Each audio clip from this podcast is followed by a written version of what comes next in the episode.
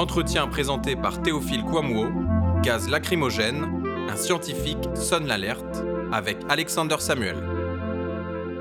Plus que jamais, un grand nombre de médias mainstream sont soumis au pouvoir en place, au point qu'ils semblent évoluer dans une réalité parallèle à la nôtre. Pourtant, vous voyez bien votre monde partir à volo.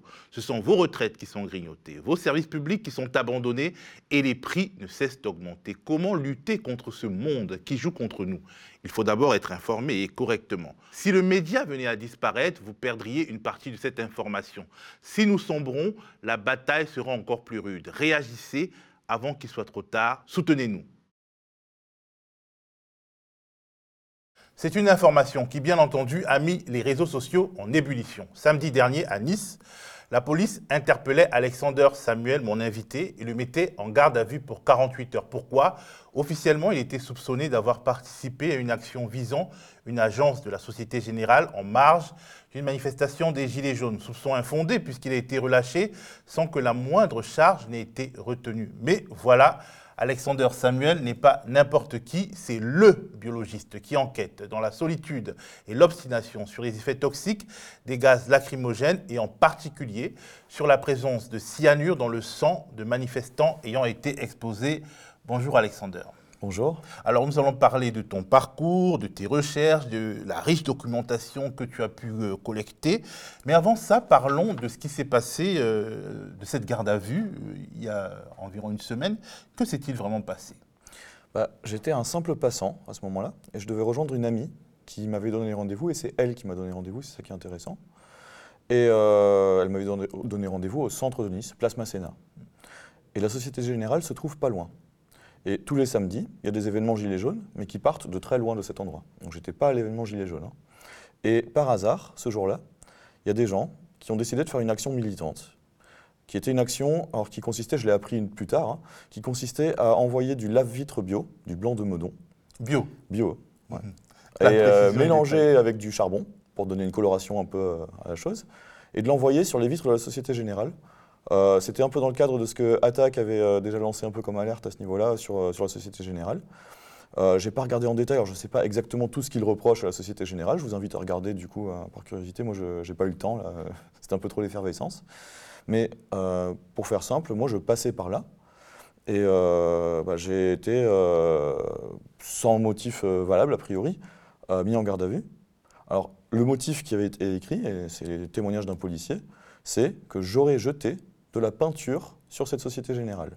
Alors que ça n'a jamais été le cas. Tu n'as même pas été proche physiquement à deux pas de gens qui jetaient la peinture. Bah, c'est pire que ça, je suis arrivé après. La peinture était déjà sur la Société Générale quand je suis arrivé. Et ça, peut se voir sur les caméras de surveillance, vu que Nice, c'est une des villes les plus surveillées de France au niveau des caméras. Euh, bah, il y a plein de caméras, donc je me suis dit, en deux minutes, ils vont se rendre compte, ils ne peuvent pas mentir. Pourquoi ils mentent comme ça? Et donc, ils ont mis comme euh, motif, donc de, au départ, ils ont dit qu'ils allaient faire un contrôle d'identité. Hein au commissariat. Donc ils m'amènent euh, là-bas et puis là ils me disent euh, vous avez jeté de la peinture euh, sur la Société Générale. Alors c'était cocasse parce que quand on a pris les photos, j'étais la seule personne qui n'avait pas de peinture ni sur les mains ni sur les pieds. Quoi. Au moment où ils t'arrêtent, tu es en interaction avec eux, tu es en interaction avec les manifestants, est-ce qu'il y a quelque chose qui peut prêter à confusion? Éventuellement, je veux, je veux, bien comprendre qu'on puisse avoir une confusion parce que je connaissais deux ou trois personnes parmi celles qui se faisaient arrêter, parce qu'elles faisaient les manifs gilets jaunes aussi hein, avant, et que je les avais déjà vues. Donc euh, oui, euh, ça peut avoir prêté à confusion éventuellement. Tu leur as parlé pendant qu'elles faisaient l'action? Enfin non, puisque tu es arrivé après. Je suis arrivé après. Alors je les ai vus, effectivement, j'ai fait un sourire, j'ai fait la bise à une, des personnes qui étaient, ils étaient euh, parqués en fait, en train de contrôler leur identité, et je leur ai dit bonjour. Donc c'était évident que tu ne faisais pas partie de, de l'action, puisque tu leur as dit bonjour après l'action devant les policiers. Exactement. Alors, est-ce que euh, tu penses que les policiers t'ont reconnu? Je ne suis pas certain. Je sais que j'ai été médiatisé. Et une semaine avant, juste une semaine, je suis passé dans le Nice Matin. Il y avait mon portrait dans le Nice Matin, le ah. journal local. Et, puis, euh, tu es aisément reconnaissable. Et je suis aisément reconnaissable. Hein, euh, j'ai un look particulier. Et en plus, dans les manifs, je parle très souvent aux forces de l'ordre parce que j'essaie de les informer, parce que c'est à eux, avec leur discernement, de choisir s'ils vont utiliser des grenades lacrymogènes ou pas. Dans les manifs à Nice en général, dans toute la France. Mais à Nice, j'y suis plus souvent qu'ailleurs en France. Donc il y a une forte probabilité que tu aies été reconnu. Ouais. Alors, quand tu arrives au, commissariat, donc on t'explique que tu aurais euh, balancé euh, euh, un cocktail pas très dangereux, mais plutôt salissant sur une agence de la Société Générale.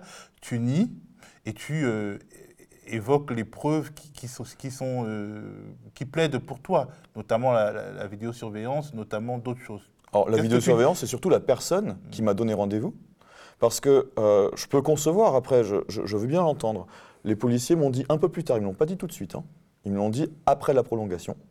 Ils m'ont dit qu'ils soupçonnaient que j'avais prémédité ça, avec ces, militants. Donc que je n'étais pas tout à fait neutre dans cette histoire parce que j'aurais prémédité avec eux. Et que je suis venu, je suis arrivé après, ou je ne sais pas pourquoi je serais là après, pourquoi je leur taperais la bise devant eux pour, pour bien me faire arrêter avec eux. Je ne comprends pas trop.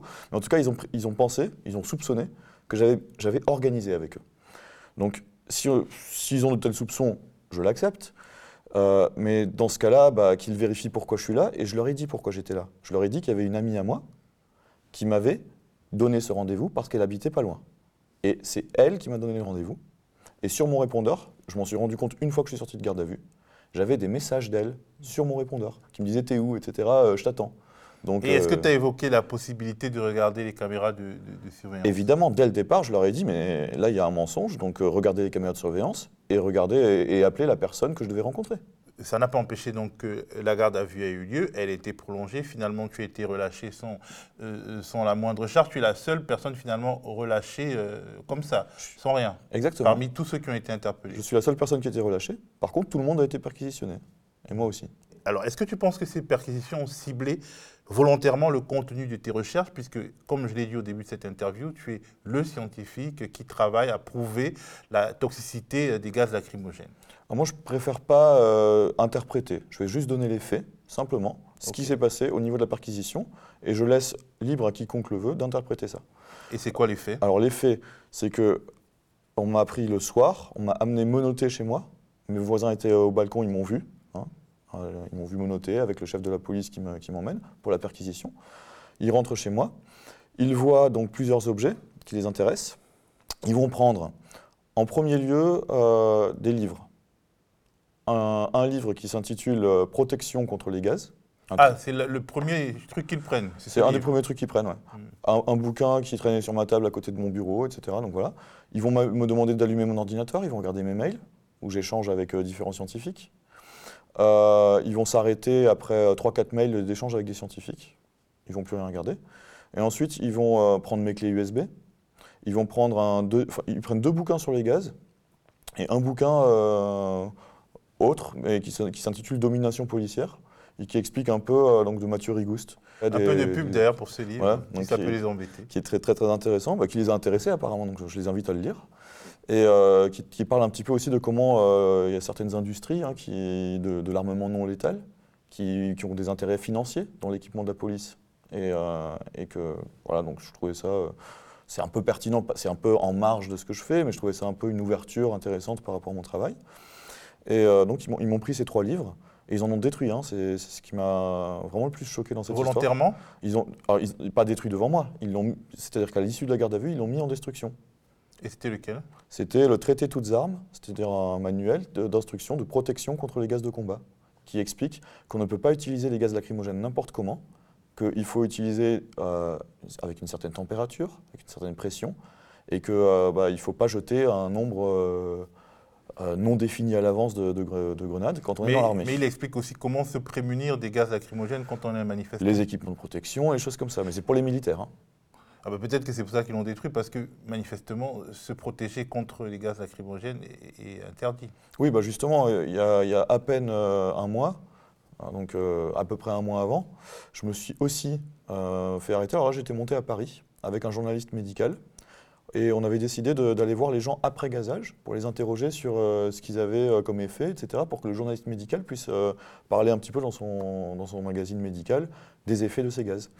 Et euh, bah là, on nous a enlevé nos, masques euh, avant les manifestations, on les a confisqués. Je ne sais pas, je, sais pas, enfin, ça se fait très souvent, hein, j'entends ça très souvent, et on les restitue jamais, et je trouve ça un peu bizarre. Quel est ton parcours? Comment t'es-tu lancé dans, ces recherches sur les gaz lacrymogènes? Parce que j'ai vu que tu es biologiste de formation, mhm. mais professeur de maths. Professeur de maths en lycée pro, c'est un choix que j'ai fait. Et, on, pourra en parler peut-être un peu plus tard, mais en tout cas, voilà, je me suis intéressé. Donc j'ai arrêté la, recherche officielle, CNRS, etc. après mon doctorat. C'était en quelle année C'était en 2013. Et pourquoi? Euh, bah, J'avais envie d'un peu plus de liberté au niveau scientifique. J'avais envie de, pouvoir euh, m'intéresser à ce qui me plaisait au niveau science et de ne pas devoir euh, chercher des financements pour rechercher des choses. Je m'y connais beaucoup en bioinformatique et ça ne nécessite pas nécessairement de, des gros moyens de laboratoire, des tests sur les animaux, etc. Hein. On peut faire beaucoup de science maintenant avec ce qui est déjà publié, en revoyant des, des publications, en analysant les résultats des autres et en retravaillant ces résultats en bioinformatique, etc. Donc on peut, on peut se contenter de certaines choses.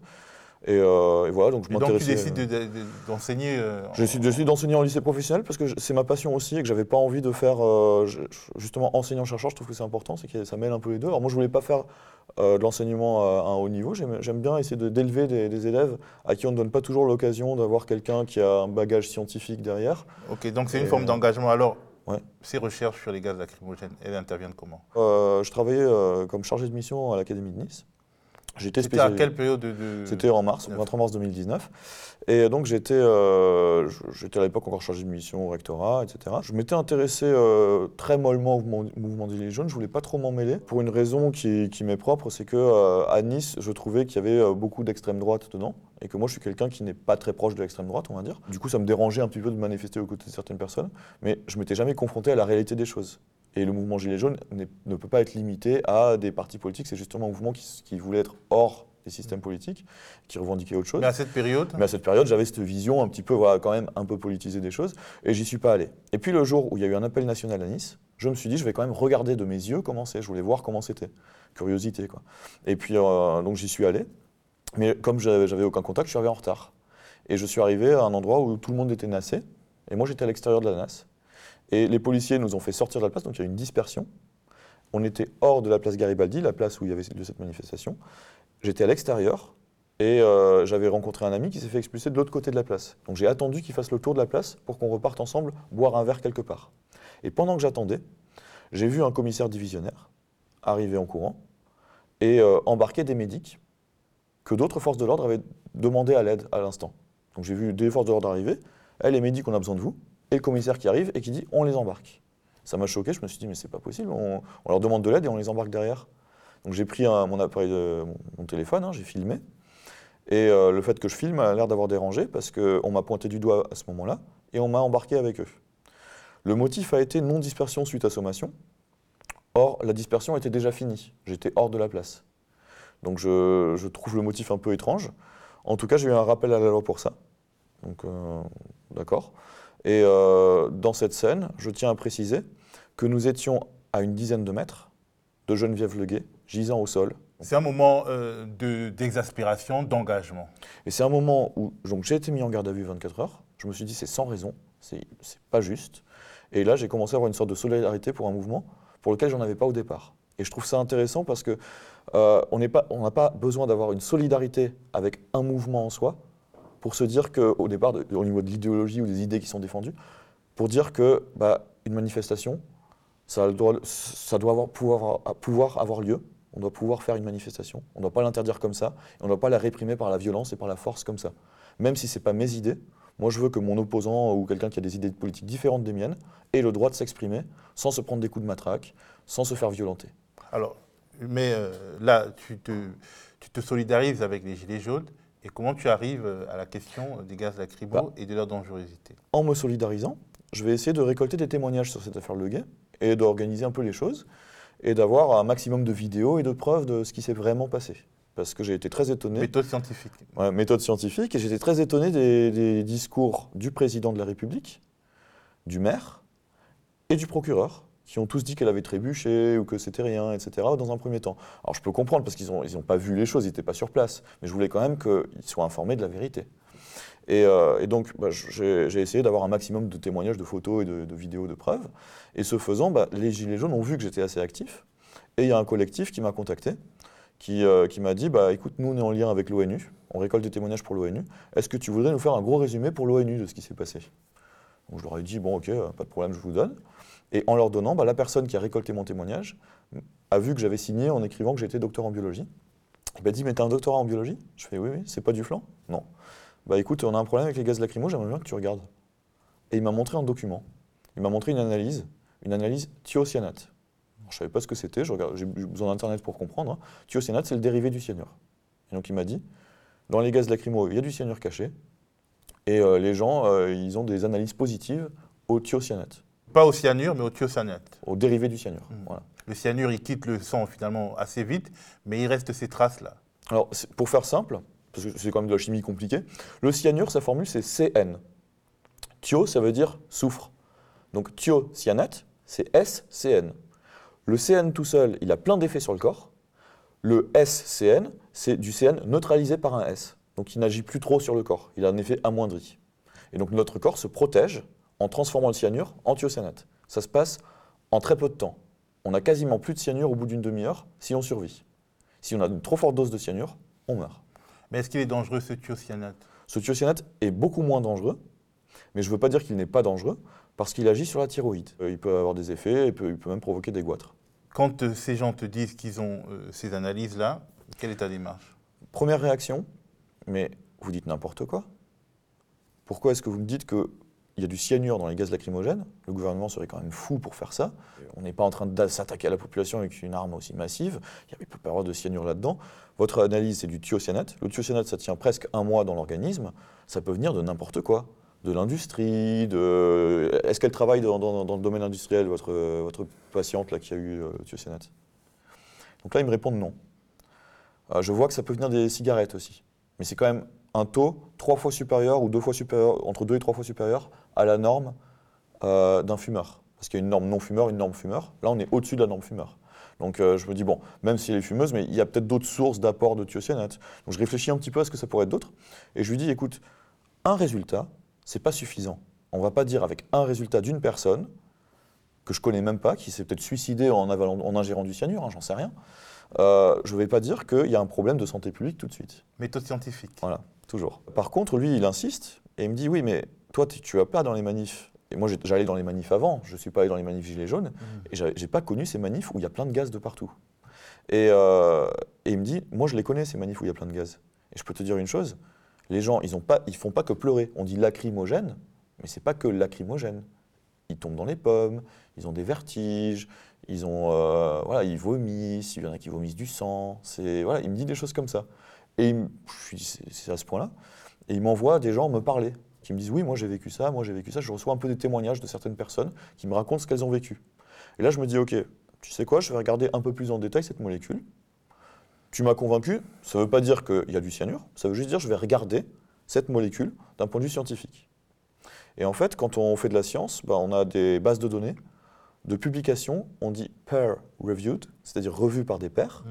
Tout est en anglais hein, dans la science, quasiment tout.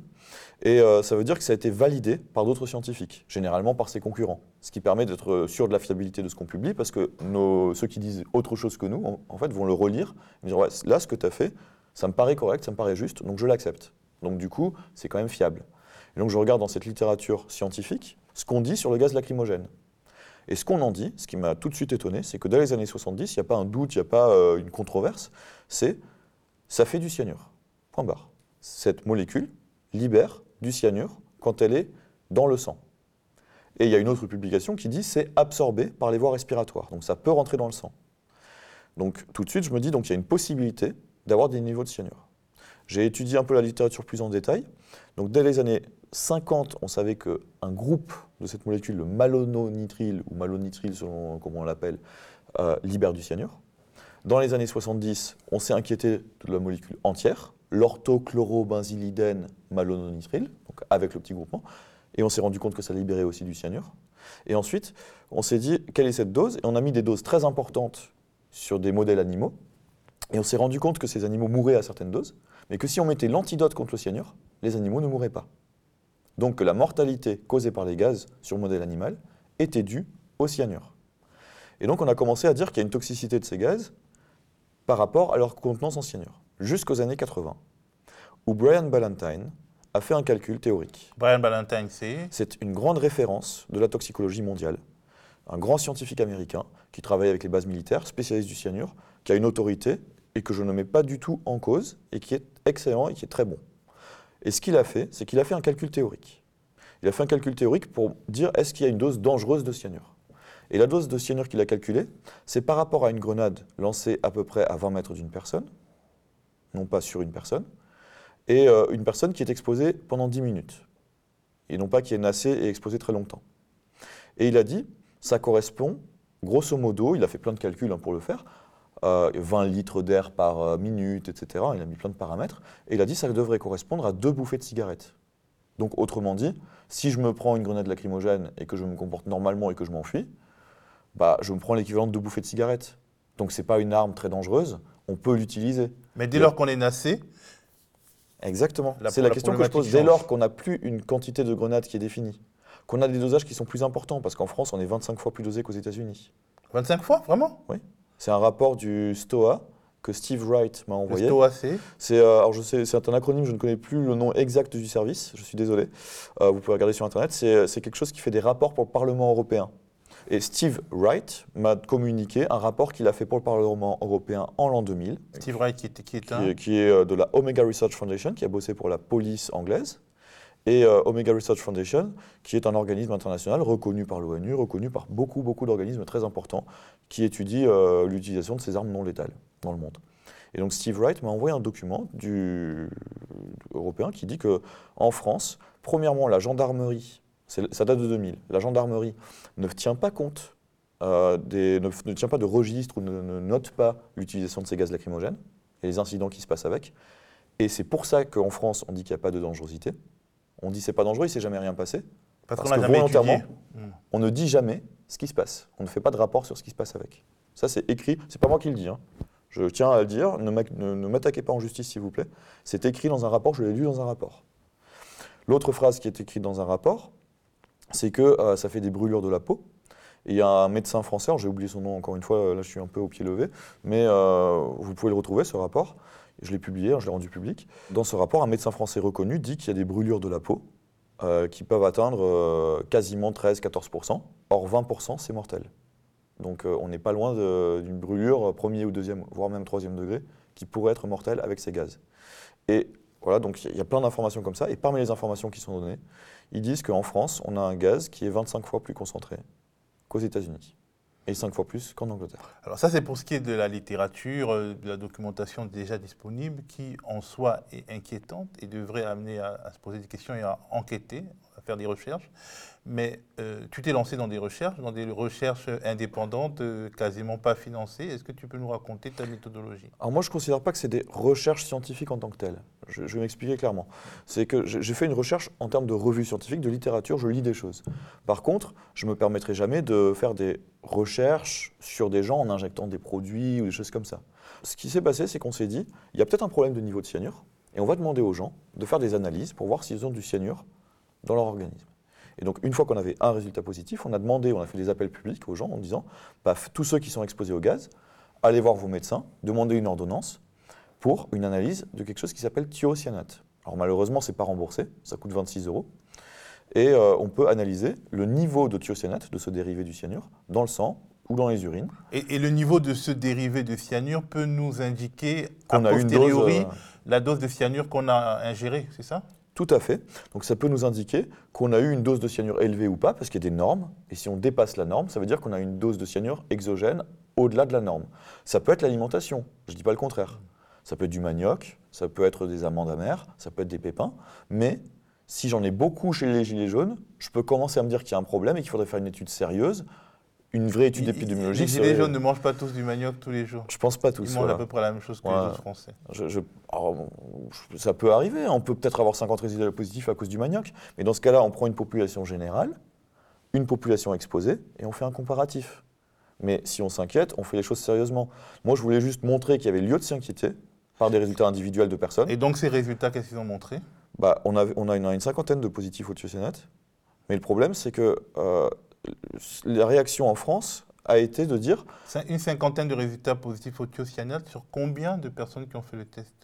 Bah, je, n'ai connaissance que de 50. Peut-être qu'il y a des gens qui ont fait des tests, qui ont eu des négatifs et qui m'ont dit qu'ils ne m'ont pas dit. Mhm. Voilà. Moi, je sais juste qu'il y en a eu 50 positifs, qui, j'ai connaissance d'une cinquantaine de positifs. C'est des retours, en fait. C'est des retours. pas un échantillon, c'est une sorte de, sondage volontaire. Ah, c'est dur, dur, à faire. Moi, je ne suis pas une autorité compétente et je, le conçois tout à fait. Je me dis que là, j'apporte cette information, je me dis qu'il faudrait s'en saisir et commencer à dire bon, on arrête d'utiliser les gaz, principe de précaution et on va regarder euh, si les niveaux de cyanure montent, etc.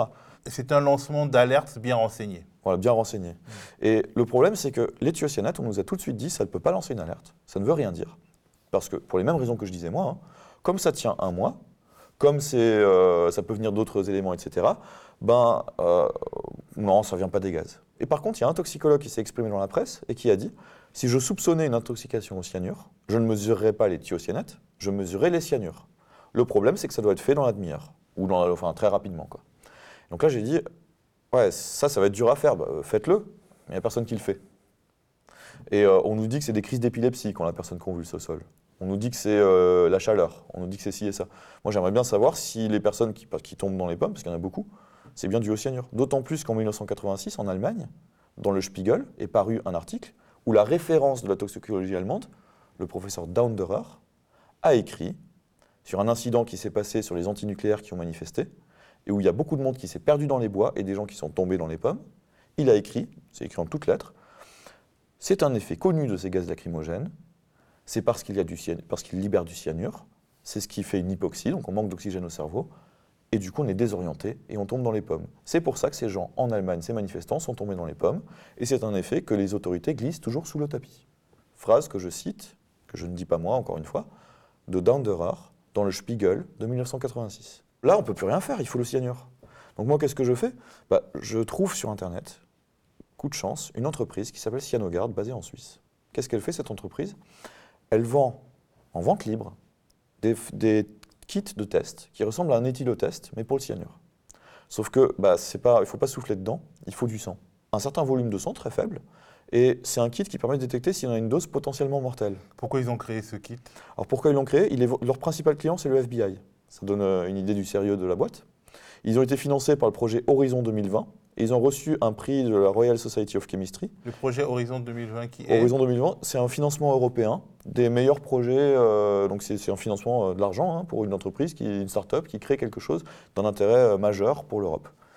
Et, et en plus, ils ont reçu un prix de la Royal Society of Chemistry, qui est quand même un journal scientifique extrêmement reconnu dans le domaine de la chimie. Ce kit-là, il, existe, il est en vente libre. Moi, je les appelle, je les téléphone, je leur dis, excusez-moi, si j'achète un kit comme ça, est-ce que je peux l'utiliser euh, Comment ça se passe?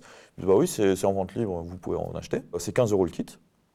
Donc c'est pas très cher, je me suis dit, je vais, mettre un peu de ma poche, je veux bien en acheter. Et euh, par contre, euh, je me disais, mais est-ce que nous, on n'a pas des mortalités massives chez les gilets jaunes? On a des gens qui sont peut-être exposés à des faibles doses. Des doses suffisantes pour avoir des effets sur la santé, mais peut-être pas mortelles. Est-ce que euh, ça détecte ça? Et lui me dit non, c'est un test où ça devient violet si c'est mortel. Et du coup, il ne me sert à rien votre kit, monsieur. là, il me dit non, pas tout à fait, parce qu'en fait, c'est une coloration de la cobinamide, c'est une molécule hein, qui change de couleur avec un cobalt au centre. Et selon la dose de cyanure, on peut avoir une coloration qui va du orange au violet. Et on commence à détecter un changement de couleur, très faible, hein, mais on, peut le voir, à partir de 50% de cette dose potentiellement mortelle. Et donc moi je lui dis, ok, bah dans ce cas-là, je vais en prendre un petit peu et je vais voir si on peut en utiliser sur le terrain. Et je contacte des médecins. Et, je demande à ces médecins, parce que moi je ne suis pas médecin, je ne sais pas prélever du sang. Et je demande à ces médecins s'il est possible, pour eux, selon eux, de prélever du sang sur quelqu'un qui est consentant, qui accepte, etc., de faire un cadre qui permet de prélever du sang pour vérifier si cette personne a été intoxiquée au cyanure.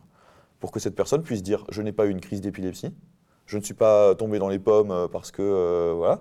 J'ai pas mangé trop de manioc. j'ai pas mangé trop de manioc. J'ai bien été exposé au gaz. Et c'est les gaz qui m'ont fait monter mon niveau de cyanure. On est allé en manifestation avec ces kits, avec des consentements et des ordonnances. ce qu'on a fait, c'est qu'on a parlé autour de nous, on a dit voilà ce qu'on fait, voilà ce qu'on pense, on a expliqué, hein, on, a, beaucoup communiqué. Donc si jamais vous avez des vertiges ou des choses comme ça, vous pouvez venir nous voir dans la demi-heure à peu près. Et puis comme ça, euh, si vous voulez faire une prise de sang, vous nous demandez. Nous, on peut faire une prise de sang et euh, vérifier s'il y a du cyanure dans, votre sang à ce moment-là. Et euh, on a eu pas mal de gens qui sont venus nous voir. Alors, il y a certaines personnes où on a demandé, ou d'autres personnes les ont amenés à nous, on dit voilà, il y a ces, venez les faire, etc. Toutes ces personnes étaient consentantes et ont signé un consentement éclairé. Et donc on a fait ces analyses pour vérifier. Et ça a donné quoi? Dans un premier temps, quelque chose où je me suis dit il n'y a rien. La première série qu'on a faite, c'était en avril, fin avril. On, a, on était à Paris et on a eu une série d'analyses où c'était pour moi orange. Et j'ai envoyé des photos haute résolution au fabricant. Et le fabricant, il m'a dit Ah non, moi je vois un changement de couleur là. Et moi, j'ai répondu, toi, tu veux vendre des kits. Mais en fait, non, il voulait pas juste vendre des kits, on le verra plus tard. Mais j'ai quand même dit, ok, je vais le croire, c'est quand même le fabricant. Et il n'a pas besoin de vendre 10 kits, il a quand même comme client le FBI et des choses sérieuses. Donc il n'a pas besoin juste de vendre quelques petits kits, euh, ça ne l'intéresse pas. Donc je me dis, on va retourner sur le terrain, je vais, je demander si ça fonctionnait, si on double la dose de sang. On va discuter un petit peu ensemble. Et il m'a expliqué que oui, c'est spécifique du cyanure. Donc si je mets deux fois la quantité de sang prévue, je mets deux fois la quantité de cyanure prévue. Et si là j'obtiens une dose mortelle en résultat, j'ai triché en quelque sorte. J'ai en, réalité la moitié de cette dose mortelle. Et donc je me suis dit, bah, on va mettre la quantité double de sang dans le kit et on va voir si on a du violet. Il me donne, euh, il m'envoie encore des kits, donc je les paye cette fois-ci, encore une fois, j'ai toujours tout payé, je le tiens à dire. Euh, et j'en recommande. Euh, et, on retourne sur le terrain. Et cette fois-ci, on a Maxime Nicole Flyrider, là, qui est un peu connu, qui est en a beaucoup de vues sur, Internet, qui, a eu des effets aussi, et qui nous demande de faire ce prélèvement. On discute avec lui, on lui propose, il dit oui, et puis on le fait. Et il est violet. Et lui, comme il est un peu en vue, bah, il prend une photo et il la met sur son Facebook. Comme ça, on est sûr que c'est diffusé immédiatement, parce qu'on se doutait que euh, comme ça, c'était un peu dur d'avoir tout de suite accès aux médias. Je comprends tout à fait. On, est, on sort un peu de nulle part, etc. Donc, on s'est dit, au moins, on va montrer le résultat à tout le monde. Comme ça, tout le monde sait. Mais ce test-là, il n'y a pas eu que Flyrider euh, Il y a eu d'autres personnes qui l'ont fait. Et, le problème, c'est que je préfère pas trop communiquer dessus parce qu'il y a une enquête en cours euh, pour violence aggravée et mise en danger de la vie d'autrui d'après la presse. Euh, il y a une enquête en cours pour ces prises de sang.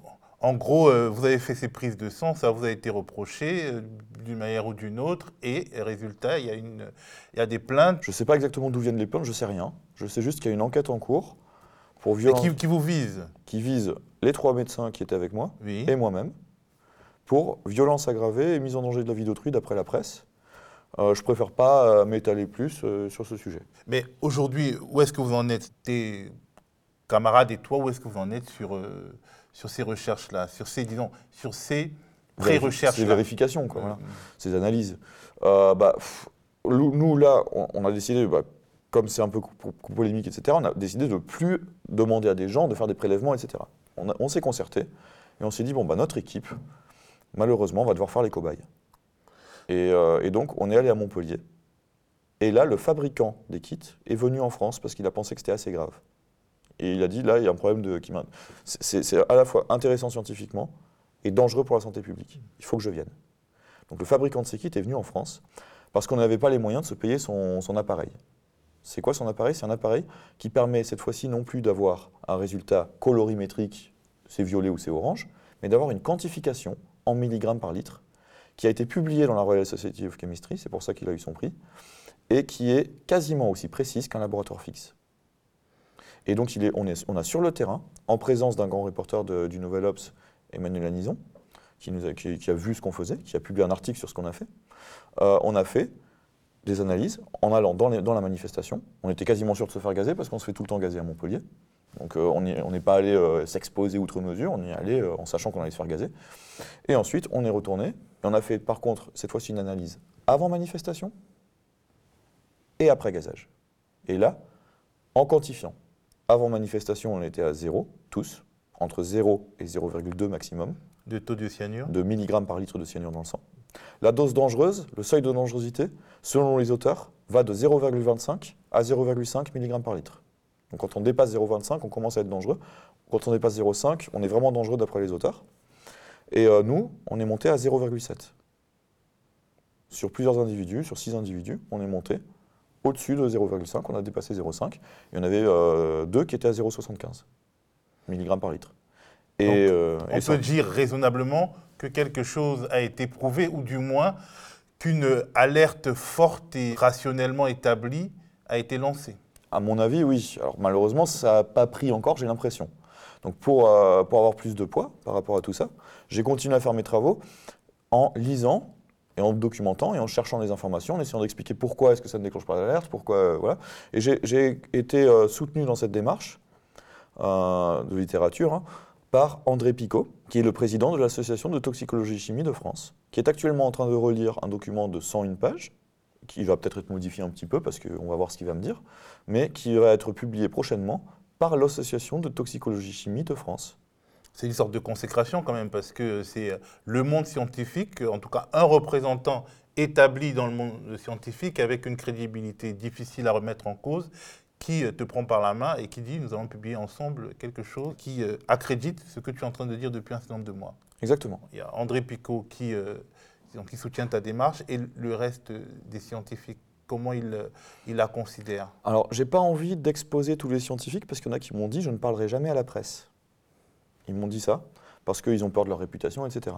Par contre, euh, c'est avéré par des journalistes qui m'ont suivi. Donc j'ai des journalistes qui m'ont suivi, qui sont au courant de ces échanges, qui savent que j'ai eu ces échanges, qui peuvent attester.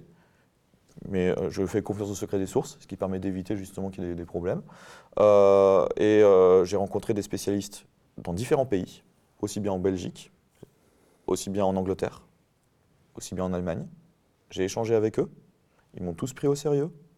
Euh, je suis très soutenu par, des scientifiques euh, proches de l'OIAC, Organisme international euh, d'interdiction des armes chimiques. C'est celui qui fait, respecter le protocole de Genève.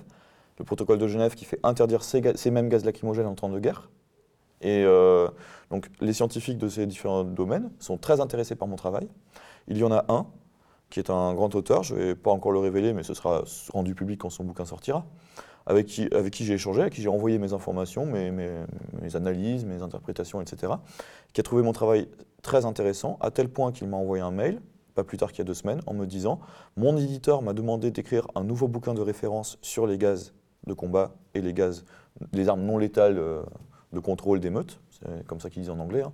et il m'a dit qu'il intégrera certains de mes travaux dans son bouquin. En, parlant de ce sujet, ce qui est quand même assez curieux, ce qui est quand même un peu fou, c'est que des armes sont interdites en temps de guerre, mais elles sont permises en temps de paix. Les conventions internationales encadrent l'utilisation des armes à caractère chimique très précisément.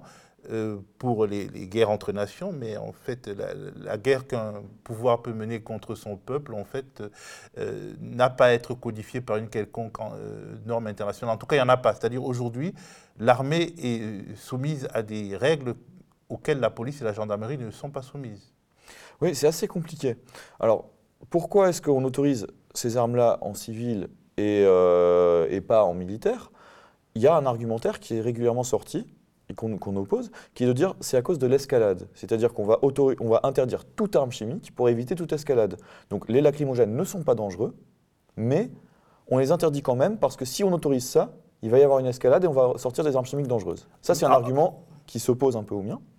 Et ce qui est donné, et c'était des débats qui avaient un petit peu effectivement lieu, c'est une, une des raisons qui est donnée.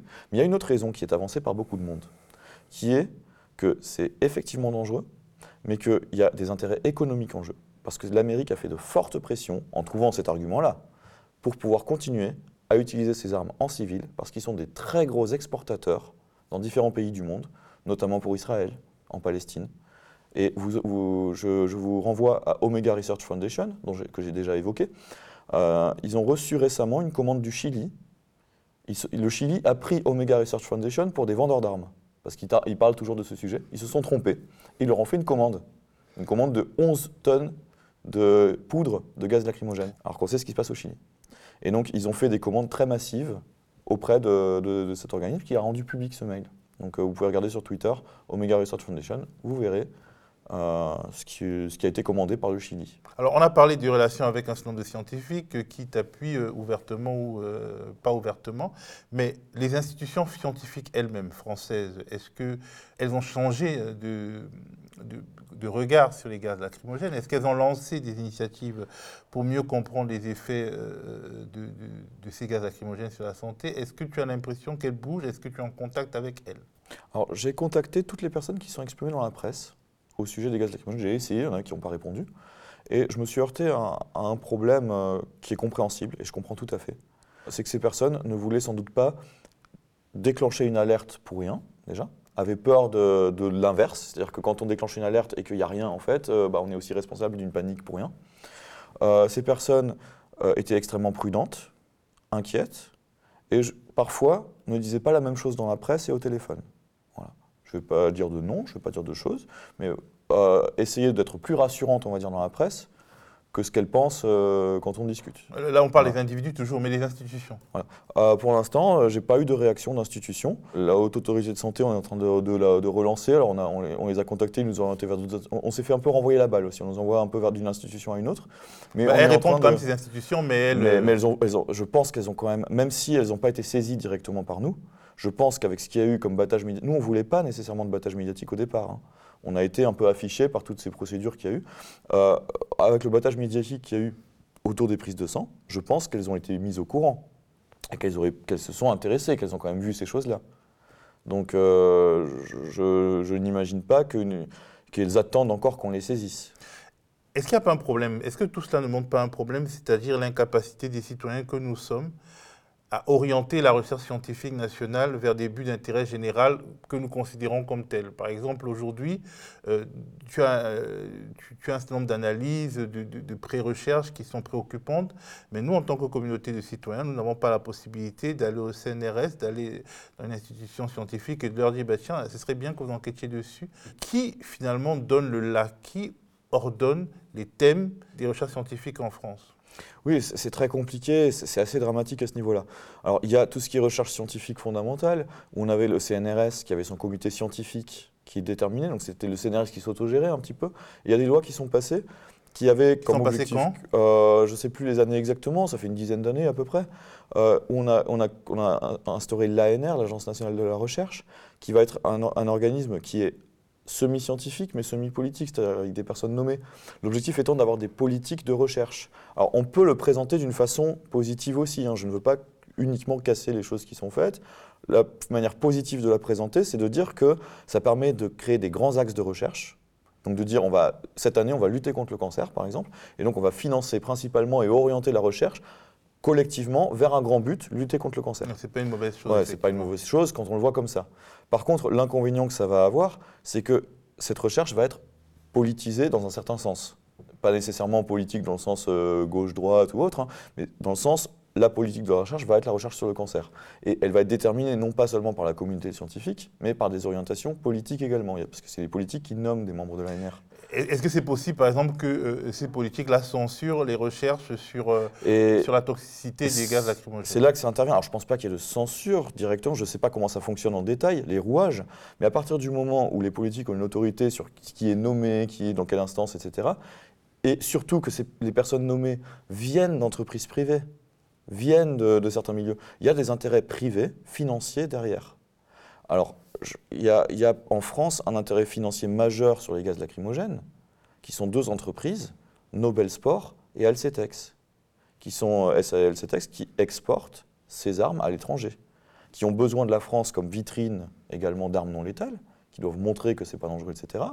Et qui ensuite doivent l'exporter, montrer que c'est un bon produit que les pays étrangers doivent s'en servir, que le Chili doit acheter chez eux. Je ne sais pas à quel point ces entreprises et les intérêts de ces entreprises sont défendus au niveau, à, l'échelle politique. Je pose la question parce que sur d'autres problématiques, notamment médicamenteuses, euh, euh, sur l'industrie pharmaceutique, il y a des, groupements citoyens qui se réunissent, des scientifiques euh, à titre individuel, des citoyens, notamment sur la question du lévothyrox et de ses effets secondaires néfastes, qui lancent des recherches, enfin des pré-recherches, on va dire, un peu autofinancées et qui ne peuvent pas aller plus loin et euh, ces recherches semblent tomber dans un trou noir parce que euh, elles ne sont pas saisies, ces problématiques ne sont pas saisies par la communauté scientifique nationale avec les moyens de l'État. Alors que ce que tu dis, ce que euh, ces autres lanceurs d'alerte et scientifiques disent concerne l'intérêt général. Et là, c'est dramatique. Quand je prends le glyphosate comme autre exemple, le plomb à Notre-Dame de Paris, l'ubrizol, il y a énormément de problèmes de santé publique majeurs qui ne sont pas euh, traités correctement à mon sens ou avec suffisamment d'intérêt. Et pour, le glyphosate, j'aime bien faire une petite parenthèse parce que j'étais en contact avec des spécialistes du glyphosate, euh, notamment euh, des proches de Stéphanie Seneff du MIT, qui est une lanceuse d'alerte sur le glyphosate. Alors, ils m'ont dit la chose suivante. pour ce qui m'intéresse moi, je, suis désolé, je ressens toujours un peu sur mon sujet parce que je le maîtrise et je maîtrise beaucoup moins d'autres sujets de santé publique. Euh, mais ils m'ont dit, tout le monde a une intoxication légère au glyphosate. On a fait ces tests, vous avez entendu parler de ces gens qui ont uriné, les, pisseurs là, qui, ont, qui ont pris euh, leurs urines et qui ont analysé, qui ont trouvé qu'il y avait du glyphosate. Et donc, c'est une affirmation qu'on peut faire. On peut dire tout le monde a un petit niveau de glyphosate dans son corps. Le glyphosate, bah, il va réduire l'expression des cibles du cyanure. Et donc, il va aggraver les effets du cyanure. Donc, toutes les études qui ont été faites dans les années où il n'y avait pas trop de glyphosate dans l'environnement, de toxicité, donnaient un niveau de toxicité du cyanure qui n'est plus le même qu'aujourd'hui. Parce qu'aujourd'hui, on est plus sensible au cyanure parce qu'on a un fond glyphosate. C'est toujours un mélange des, des molécules et des produits qu'on a en nous qui va faire notre sensibilité, la dangerosité d'un produit. Et donc c'est là que, c'est très intéressant parce que là il y a un mélange, à la fois une convergence entre le glyphosate et les, grenades lacrymogènes. Donc euh, moi je trouve que c'est dramatique que les aspects financiers, les aspects économiques priment sur la santé publique. Comment en sortir? Est-ce qu'il y a une solution? Est-ce que, par exemple, on peut imaginer qu'il y a une sorte de, euh, fondation de la, recherche indépendante, ou en tout cas de la pré-recherche indépendante, des, gens comme toi, des gens comme d'autres qui travaillent dessus, qui sont soutenus par des citoyens et qui euh, finalement représentent un, contre-pouvoir face aux institutions scientifiques euh, nationales ou privées. Oui, il faut que les financements viennent euh, d'autre part ou d'une autre façon.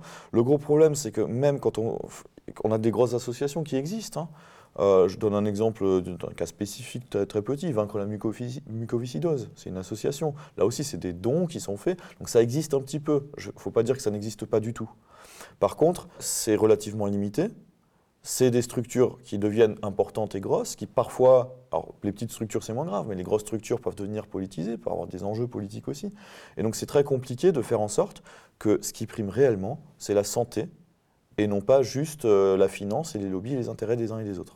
Et donc je pense qu'il est important de faire en sorte que euh, bah, les citoyens puissent créer des caisses qui servent à, ou même que, ce soit euh, au niveau des impôts, qu'on donne, qu'on réduise un peu euh, les bénéfices de certaines entreprises du CAC 40 et qu'on décide de taxer, par exemple, là-dessus, et qu'on décide d'utiliser cet argent pour la santé publique qu'on taxe les bénéfices de, des, des, industries. Mais pour la recherche vraiment indépendante en santé publique, ou, au moins pour la contre-recherche en, santé publique, parce que finalement, c'est de ça qu'il s'agit, c'est de la contre-recherche.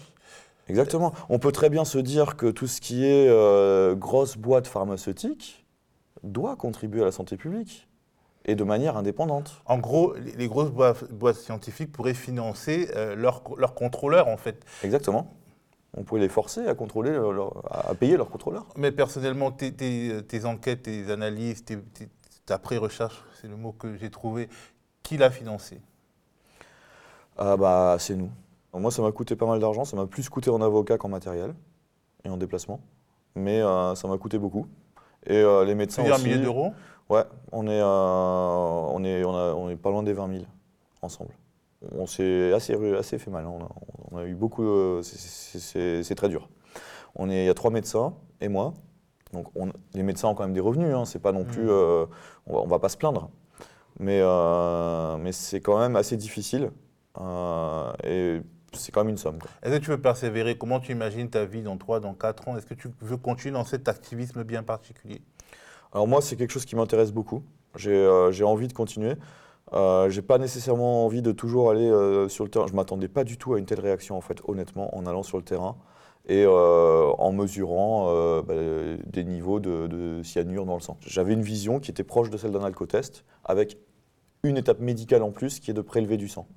Un prélèvement sanguin, c'est un geste relativement anodin pour moi même si je comprends que ce n'est pas anodin pour n'importe qui, c'est quand même un geste qui est euh, encadré, mais il s'en fait très souvent. Les dons du sang se font, quotidiennement et massivement. Donc je, m'étais dit que c'était un geste plutôt courant, et je m'étais pas imaginé que c'était euh, quelque chose qui serait autant critiqué. Mais euh, je, pense qu'il faut parfois faire des analyses sur le terrain, et là c'est très dur. Je donne un autre exemple, les palais de lacrymogène, il y a tout le monde qui me dit j'aimerais bien savoir ce qu'il y a dedans, et je voudrais qu'on les analyse. Moi, je ne pense pas qu'il y ait besoin de les analyser on sait ce qu'il y a dedans. Ce qui fait les effets de santé, euh, tous les effets que les gens ont, peuvent être expliqués par ce qu'il y a dedans. Par contre, c'est un petit peu difficile de les faire analyser. J'ai quand même dit, dans le doute, autant les faire analyser. Si vous avez un palais que vous avez ramassé, on peut demander à les analyser. Comme ça, vous arrêterez de me dire qu'il y a du gaz moutarde et des choses comme ça. Mais le problème, c'est qu'aucun labo ne veut, l'analyser. On, me dit non, euh, j'ai un équipement qui permet de le faire, il suffit de paramétrer correctement cet équipement. Les labos équipés de, cet appareillage ne veulent pas le faire. Pourquoi Ils trouvent des prétextes techniques. Ils disent nous ne le faisons pas chez nous. Nous n'analysons pas chez nous? Nous ne faisons pas ça. Ils ne me donnent pas de. Ce sont des labos privés, publics euh ah, Plutôt des labos privés que j'ai contactés, mais j'ai contacté euh, différents labos publics, même dans les pays étrangers. Ça pose un vrai problème, ça. Ouais. Alors, est-ce qu'aujourd'hui, tu as un sentiment de persécution? Est-ce que tu as l'impression euh, d'être une sorte de dissident qui, est, qui subit l'État? Alors, j'ai pas envie de me présenter comme un martyr. J'ai été moqué par les policiers qui m'ont dit c'est le martyr, tout, tout le long de ma garde à vue. Ils m'appelaient le martyr pour rigoler. Et euh, j'ai compris que j'ai pas envie de créer cette image de martyr. Je suis pas quelqu'un qui se sent martyrisé. Je suis quelqu'un qui est plutôt combatif. Et au boulot, est-ce qu'il y a... Euh, j'ai reçu des pressions à mon travail. Il y a eu des, lettres de menaces qui ont été envoyées à mon lieu de travail. J'ai reçu des lettres de menaces chez moi. J'ai reçu beaucoup de menaces. Mais je, je ne suis pas quelqu'un qui va s'en plaindre et jouer les martyrs sur ça. Et, de la part de la hiérarchie? J'ai pas eu de pression outre mesure de la part de ma hiérarchie directe. Je suis enseignant, hein. je suis fonctionnaire. Euh, je n'ai pas eu de pression, clairement. Et par contre, ce qui s'est passé, c'est que été chargé de mission l'an dernier. Je ne suis plus chargé de mission cette année. Chargé de mission où? Au rectorat. Et euh, comment ça s'est passé? Euh, bah, Ils m'ont pas vraiment expliqué. Et quand on est chargé, quand on est enseignant et chargé de mission au rectorat, on a un revenu supplémentaire On a c'est des heures supplémentaires. Généralement, c'est renouvelé tacitement. Alors après, je peux comprendre. Hein, c'est parce que je suis sans doute très occupé. Ils ont peut-être vu que j'étais très occupé ailleurs et ils voulaient, euh, ils voulaient pas, mais ils m'ont pas discuté avec moi, quoi. ils m'ont pas reproposé, ils ont préféré. C'est quoi, c'est une lettre qu'on écrit pour dire vous n'êtes plus chargé de mission? Non, même pas, ils, ils ont rien dit.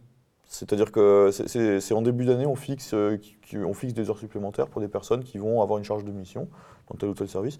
Donc euh, oui, moi j'ai pas envie de... Je, m'entends très bien avec les gens de ce, service. Je ne veux pas euh, accuser de quoi que ce soit et je ne veux pas les attaquer non plus.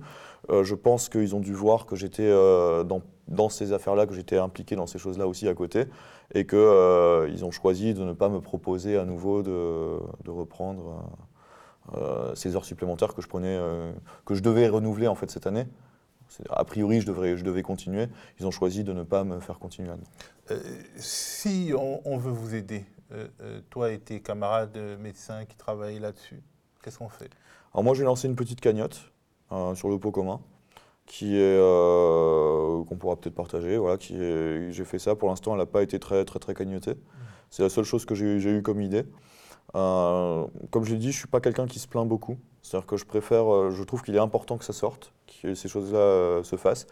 Et je cherche pas, j'ai eu très peur en lançant cette cagnotte parce que comme il y a eu des polémiques, etc., j'ai très peur qu'on m'accuse de vouloir me mettre en avant et prendre de l'argent.